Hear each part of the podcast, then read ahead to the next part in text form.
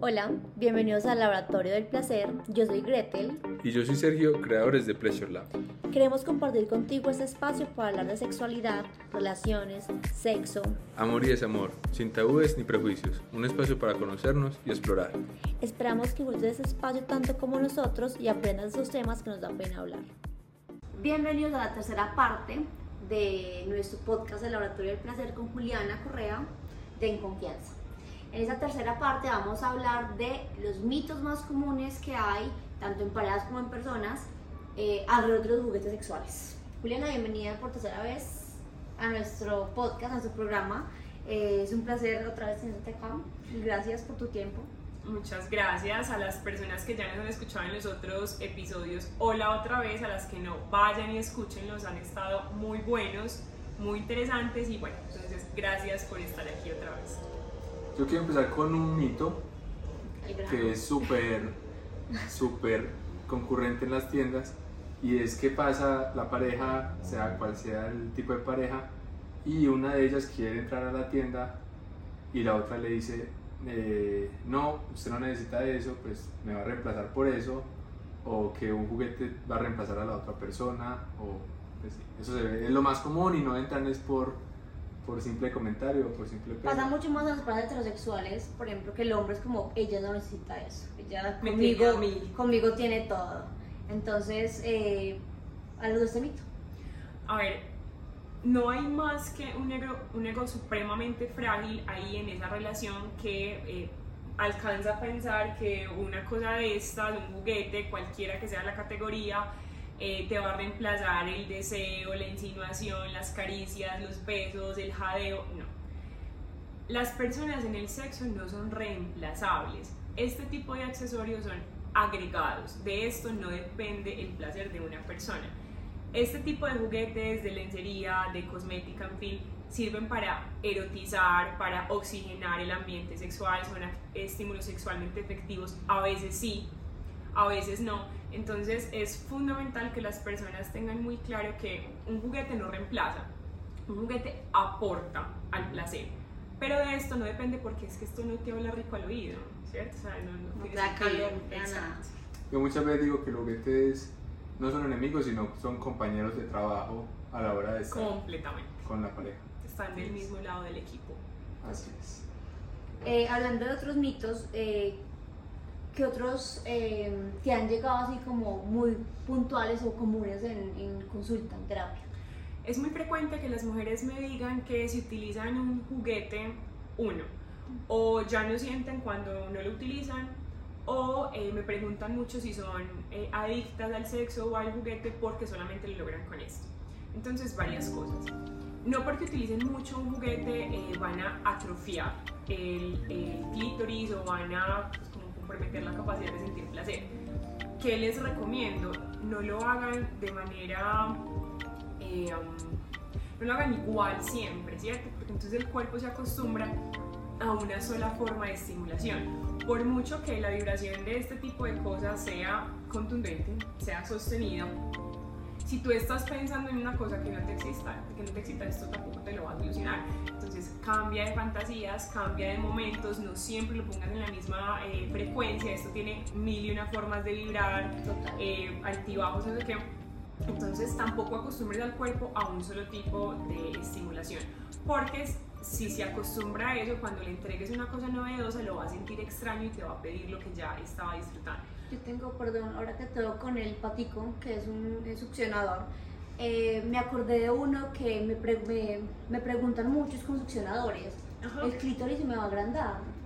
No, Eso es súper común que no me pregunten. El mito, sí. Es un mito alrededor, diga, como es un "¿Qué producto no nuevo?" de clítoris a uno? No. Pues eh, tengo, voy a decir algo, no sé si es verdad, me puedes corregir porque estoy aprendiendo. Eh, si el clítoris excita, aumenta su tamaño, pero es temporal, ¿cierto? a ver, el clítoris, a ver, esto es el clítoris, un recorderis de- del otro video, vaya miren el otro video y escuchen el otro podcast. Eh, el clítoris tiene la misma erección que tiene un pene, pero lo tiene por dentro del cuerpo de la mujer. Entonces, así como al pene se le pierde en algún momento la, la erección, al clítoris también cuando termina el ciclo completo de la respuesta sexual. Entonces, esto no es elástico, pues esto no se va a estirar demasiado, es como un pene, no porque tenga muchas elecciones, va a ser más grande, eso no pasa. Eh, lo mismo que pasa con el clítoris, no porque pongamos, ¿dónde está el? No porque pongamos mucho el succionador acá, entonces le vamos a hacer daño, se va a porrear, eh, se va a deformar. El clítoris no se deforma porque utilicemos juguetes, que es uno de los mitos más frecuentes. Si yo lo utilizo mucho, entonces me, me voy a modificar allá, o sea, voy a estar distinta por allá abajo. No. Los juguetes, insisto, son estímulos que tienen una frecuencia sostenida, que es de pronto lo que pasa cuando ya hemos tenido relaciones, alguna de las dos personas está cansada o ya me he tocado mucho con las manos, estoy cansada, pues este aparato no se cansa. Entonces lo que hace es facilitarte las cosas, pero no te va a modificar estructuralmente. Esa es una pregunta que me ha llegado mucho y siempre respondo así, pero es bueno que eh, tengan una respuesta más profesional. Además porque aunque una persona escuche una respuesta, quedamos con el mismo mito y vamos a buscar la misma respuesta en otra parte, pero nos dan otra información. Entonces sí les voy a eh, de corazón pedirles que no le hagan daño a su placer, busquen siempre una persona profesional que, les hable con un discurso científico porque es también lo que más me llega al consultorio. Es que tal persona me dijo que o a mi amigo le funcionó que, entonces van y ensayan cosas muy exóticas y se generan disfunciones sexuales. Entonces cuiden mucho la información que, le, que están permitiendo que defina sobre su placer. Eh, otro mito que de pronto le puede pasar a las parejas es como si introduzco un juguete a la relación, siempre nos va a tocar usar juguete porque ya se como rutina o porque como tiene una vibración constante y nos va a pasar constantemente, pues ya no vamos a ser capaces de disfrutarnos sin juguete. Y que es la única manera también que voy a que, que voy a llegar al, al, orgasmo o que voy a pasar rico es porque vamos a usar el juguete que siempre usamos. Si lo utilizan siempre de la misma forma, van a pensar siempre lo mismo pues no, ¿cierto? Esto se puede utilizar de mil maneras sin que resulte amenazante. Esto se puede utilizar solamente para excitar y estimular a la otra persona y sale del panorama y siguen los dos cuerpos. O los dos cuerpos están súper on fire, se disfrutan, una persona terminó, la otra quiere terminar con un juguete y ahí entra. Entonces miren que no es un asunto de eh, es indispensable, un juguete no es indispensable, es un compañero de equipo. Entonces, eh, para las parejas que tienen ese temor, el punto es que hay que revisar de qué forma lo están utilizando, de manera que es lo único que les permite sentir placer eh, cuando están juntos. Pero eh, no peleen con esto, pues porque están poniendo la atención donde no hay un problema. O sea, si ustedes están diciendo estamos mal de sexo porque siempre utilizamos un problema, el problema está en la relación.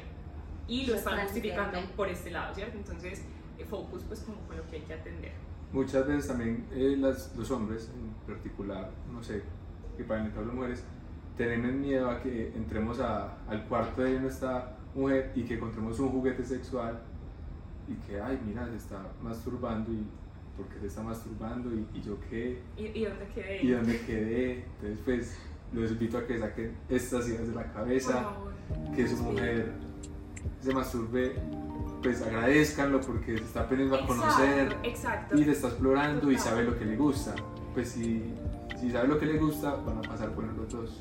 Y si, ustedes encuentran a su pareja masturbándose o lo encuentran que siquiera, o sea, sí. siquiera, de verdad, aprovechen eso porque esa persona se está haciendo muy experta en su cuerpo, en su respuesta y entre más lo haga, más claridad va a tener en decirte a ti, mira, esto me gusta o esto ya eh, no me gusta, esto no lo tolero, pero va a tener argumentos para sentirse seguro o segura de hacerlo. Ahora, eh, lo que a mí me generaría inquietud es que se haga el escondido, porque ahí ya sí tenemos un problema de pareja, porque puede haber varias cosas. Yo lo quiero hacer, me muero de ganas, me encanta tocarme, pero es que donde mi pareja lo vea tenemos un problema y esta relación capaz hasta se acaba, porque también llegan hacia el consultorio. Entonces, si a mí mi pareja me tiene que esconder una cosa que compromete su placer, eh, porque yo no tolero que se masturbe, el problema no es que mi pareja se masturbe, es que yo no esté de acuerdo, porque primero no tendrías que aprobarlo, o sea, tú no vas a decirle a tu pareja que tiene o que no tiene que hacer con su cuerpo, pero también es porque hay una resistencia muy grande a que el placer fluya, crezca. Ahí tendremos que preguntarnos cuál es el susto con que su, su, pareja se toque, ¿cierto? Eh, y creo que vuelve y juega el asunto del ego. Es que el hecho de que tu pareja se toque significa que el placer de esa persona no depende de ti. Entonces ya no nos sentimos indispensables. Y les voy a decir una cosa, nadie en una pareja es indispensable para que la otra persona disfrute. Igual como lo hablábamos ahorita, el placer es personal. Entonces, si tú te estás conociendo a ti, sabes que te gusta, cómo no te gusta, eso ayuda a la relación. O sea, y tu placer no depende del otro. O sea, si tú, si tú sabes lo que te gusta y con su placer, va a ser mucho mejor la relación. Entonces, estamos diciendo que el placer es personal, eh, eh, conocer tu cuerpo y tu placer, eso es una tarea también, es una tarea de cada uno para que la pareja, pues para que en temas de pareja podamos conversarlo y tener una mejor comunicación. Bueno, y pensemos en esto, nada más sexy que una pareja que yo vea que disfrute su cuerpo. Porque también cuando las personas se masturban y, y sin necesidad de la pareja disfrutan su cuerpo, es como que rico, yo quiero hacer parte de eso y no yo tengo que cargar con todo esto aquí funcione. Entonces, lejos de que la masturbación, de que yo sepa que mi pareja se masturba, ojalá se masturbe mucho, eh, está disfrutando, es como esa persona disfruta mucho su cuerpo, es muy pro en lo que hace, qué rico que me incluya. Entonces no es algo con lo que tengamos que pelear, sino algo en lo que, lo que queremos estar. Entonces creo que, cambiar la percepción. Sí, ahí yo creo que ya le contestó la otra pregunta que tenía, que era ¿por qué usar los juguetes? Pues sí, porque sí, porque, porque sí. sí, personas, o sea, el placer no se justifica. Y me parece muy importante lo que mencionas, porque siempre se está buscando una justificación para tener sexo porque esta fecha, porque este día, porque hace mucho tiempo no, porque de pronto piensa tal cosa, porque hay que hacerlo, porque sí, y pues si hay algo que no hay que justificar es el sexo, o sea... Y el placer. Y el placer. Entonces, cuando dejemos de quitar, cuando dejemos de, de darle importancia a por qué hacerlo, vamos a entender el para qué hacerlo, abandonamos el por qué, encontramos el para qué y es para disfrutar para disfrutar el cuerpo de nosotros mismos, para disfrutar de la pareja, para hacer mucho más sólida y mucho más em, nutrida la relación de pareja. Entonces creo que ahí de para qué nos llenamos pues de manera infinita. Pero insisto, no hay que justificar el, placer como si fuera una checklist de cosas pues para estar felices en la vida y andarle buscando porque a todo lo que tenga que ver con sexualidad, sexo y placer. Y el tema también de los juguetes acá, pues como ya lo ha dicho Juliana, el, el incluirlos o, para que incluirlos es también como darle otra perspectiva a la relación, salir de la monotonía, explorarnos, conocernos, es un montón de, de opciones que hay en el mundo, además de lo tradicional que conocemos, y eso aplica para, como lo único de para todo tipo de parejas, porque hay juguetes para todo el mundo, para si estás en Colombia y la otra persona está en Estados Unidos, si están juntos, si están en... Se le tiene. Sí, o sea, hay que control remoto, con aplicación, ahí para tener sexo a la vez con ellos, para estimular al otro, o sea, hay infinidad de opciones para disfrutar juguetes en el sexo, tanto como parejas o como, o como individual, que van a hacer que cambien demasiado como las experiencias eh, sexuales de ambos. Pensemos en esto. Puede ser el juguete más costoso, con la tecnología más pro, eh, lo que sea si nosotros no nos disponemos a disfrutar de este juguete por sí mismo, no va a hacer nada. O sea, el juguete es un instrumento, pero nosotros decidimos qué tan efectivo es. Puede ser la bala más simple, más sencilla, más vieja que tengamos, más insípida, pero la forma en la que se erotiza el asunto, en la forma en la que se agrega la relación, es lo que le va a dar el sentido a que estemos utilizando ese juguete. Y em, también hay una, un asunto implícito y es como si lo estuviéramos haciendo bien o mal como si nosotros nos evaluaran y nos calificaran por tener sexo. Y el sexo de ustedes como pareja se sabe en la calle lo que ustedes decidan contar.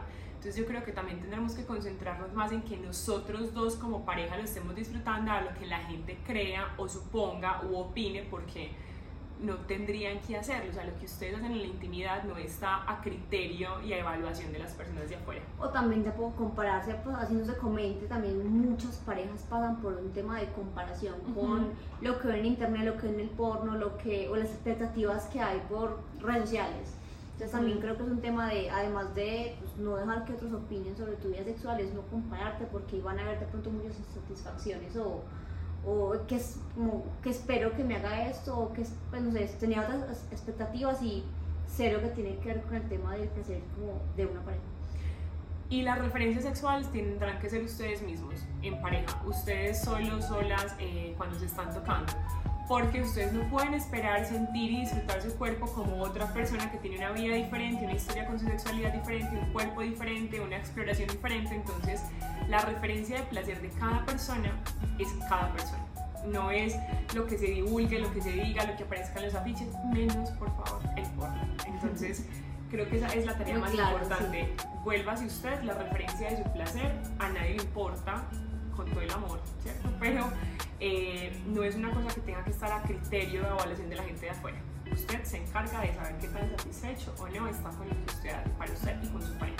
Es súper importante porque también nos pasa mucho el tema de la frecuencia sexual o cuánto ¿Cuánto- tiempo cuánto duran. Sí. Pues hay cosas que uno ni siquiera mide, pues. Entonces es como. Exacto, ¿para qué estamos midiendo cosas que en últimas no van a, en- no van a permitirnos eh, cuantificar el placer, sino que lo que hacen es generarnos muchísima ansiedad y nos frustran la relación que viene, porque ya entro pensando en la vez pasada duré esto, hoy me prometo que voy a pensar en otra cosa para durar. No, personas, no funciona así, se están perdiendo lo rico que es disfrutar de estar ahí con esa persona y Total. Se las que tiene con Y el tiempo, enriquecer pues. la relación antes la, la frustra. la O frustra. le, sí, le, le agregan más estrés innecesario. pues. Y para qué también, pues hay, hay con qué pasar muy rico para que ustedes estén pensando en donde tal persona se dé cuenta que yo sí sé esto y no me funciona, esa persona tiene que dar cuenta.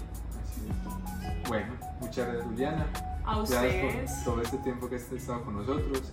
Y a todos, recuerden escuchar este podcast en Spotify, ver el video en YouTube.